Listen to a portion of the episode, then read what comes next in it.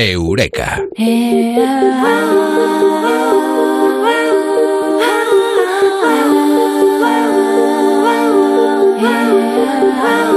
Dice el dicho, más vale una vez rojo que toda la vida colorado. Esto es la vergüenza, estar siempre colorado. Y hoy hablamos en Eureka sobre la vergüenza. Comado Martínez, Amado, muy buenas, ¿qué tal? Buenas noches. El refranero español es que sabe muchísimo, ¿eh? Sí, qué vergüenza estar aquí, ¿no? Hablando delante de tanta gente.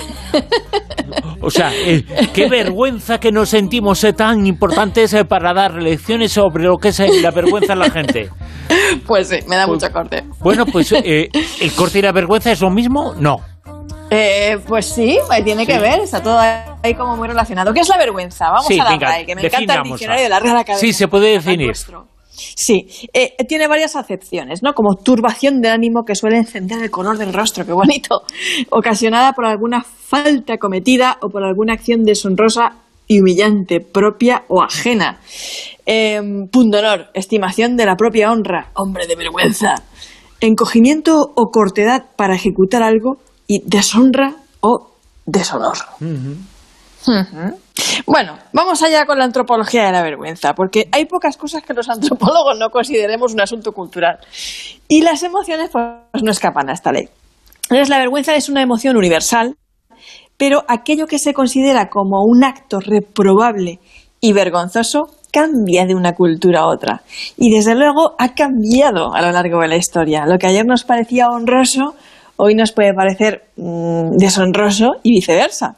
Y en cualquier caso, y como siempre, estamos hablando de una función, una, emoción con una función adaptativa, un mecanismo evolutivo. Al sentir vergüenza, nos damos cuenta de qué es lo que debemos asumir como socialmente inaceptable frente a lo socialmente aceptable. Por ejemplo, nos mudamos a vivir a un sitio en el que todo el mundo viste de blanco, así en plan ibicenco.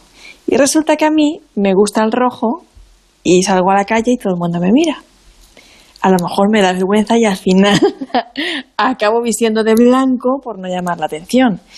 Si hago eso, ¿vale? Si yo soy rojo y vengo de un sitio, un sitio rojo, pues a lo mejor dejo de ser yo. O soy de Jordania y me violan, lo cual culturalmente es una vergüenza para mí y para la familia en Jordania. Yo soy de Jordania, ¿vale?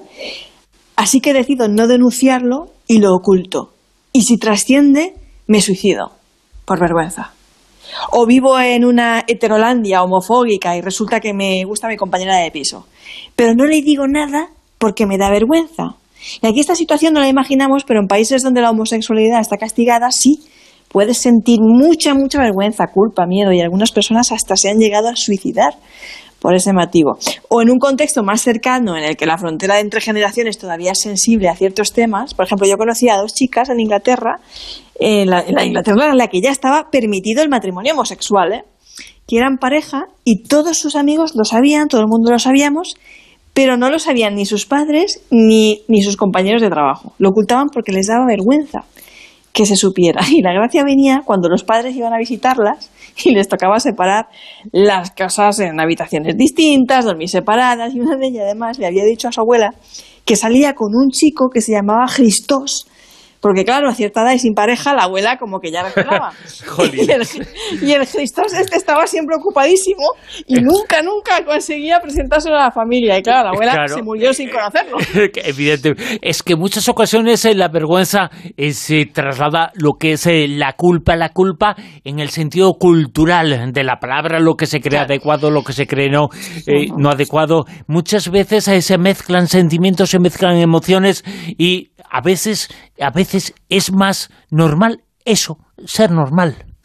Claro, es que el Cristos este, como te podrás imaginar, se llamaba Cristina. Claro, claro. Vamos a pasar ahora a la psicología de la vergüenza. En el ámbito de la psicología y las relaciones sociales, ¿vale? Pasamos del ámbito cultural y damos un saltito al ámbito, pues eso, un poco más de las relaciones.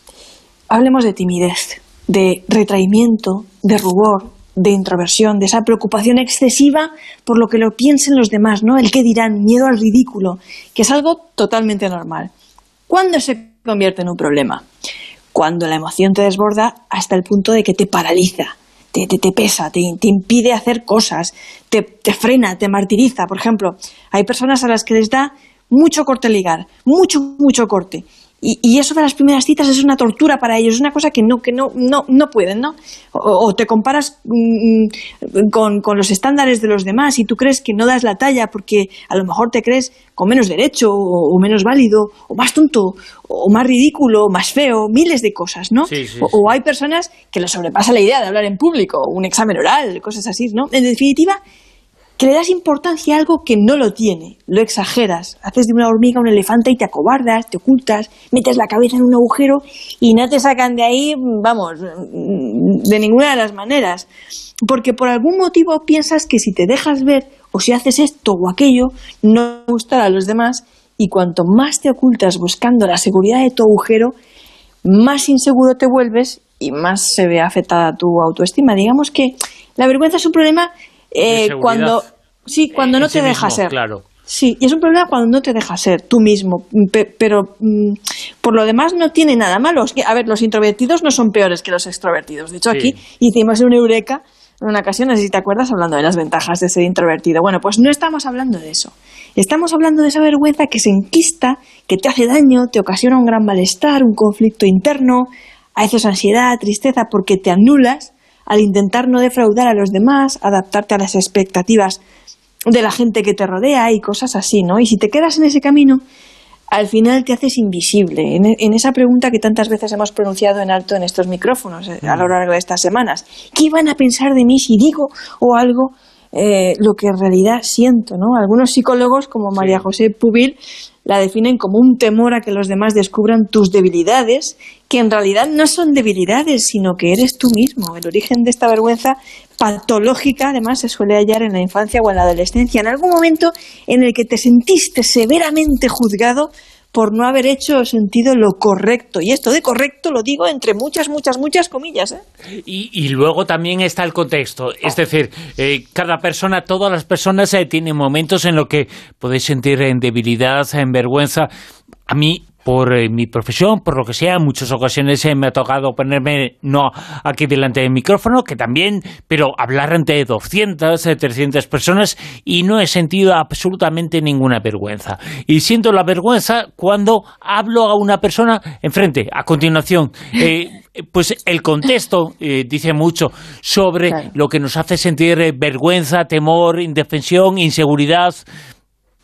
Claro, Claro, claro que sí. Es que todos, es que, es que el, pudor, la timidez, la vergüenza es algo muy normal. Y ya te digo que, solamente es preocupante en casos muy extremos, ¿no? Como los que hemos, los que hemos hablado, ¿no? ¿Y cómo se puede superar? ¿Existen eh, pautas eh, para conocer un poquito cómo enfrentarse a este mal? Mira, más que pautas voy a dar ideas, a ver si reflexionamos un poquito. Por ejemplo, eh, de esto que dices, ay, mi niño es que es muy vergonzoso, mi niña es que es muy tímida eh, y no se le pasa. Bueno, clases de teatro o teatro de improvisación, o sea, un ejercicio fantástico para vencer la timidez. Clases de teatro. Nosotros que tenemos amigos actores, yo sé que tú tienes un muy buen amigo actor, eh, creo que también sabes de qué, de qué estamos hablando. Y, y es una práctica que, te suelta, que, te, que te, te, consigue conectar contigo mismo y te hace mucho más extrovertido. O de esto que dices, ay, es que yo soy tonto, tengo miedo a quedar por tonto. Vamos a ver, todos somos tontos en potencia. O sea, o sea, hasta los que hemos estudiado y tenemos dos carreras universitarias, pues a lo mejor sabemos mucho de un campo de conocimiento en concreto. O como y no nos olvidemos de que aquello que creemos eh, que nos puede hacer que otro piense que somos eh, tontos otro al lado está pensando precisamente por lo mismo, todo lo contrario. Qué lúcido, qué inteligente y qué positivo eres.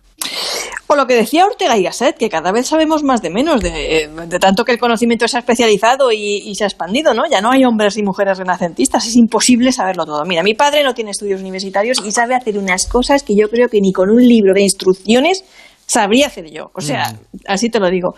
Por lo tanto, todos somos tontos y todos somos listos. O sea, sabemos mucho de unas cosas y somos grandes ignorantes en otras. Todos, todos somos grandes ignorantes en otras. Y también hay gente que a lo mejor es muy inteligente intelectualmente, pero luego no se sabe relacionar, o tiene poca inteligencia social, o, es un premio Nobel, pero es un estúpido, un miserable, un ruin, un avaro, o, o no quiere a nadie, no sé, ¿no?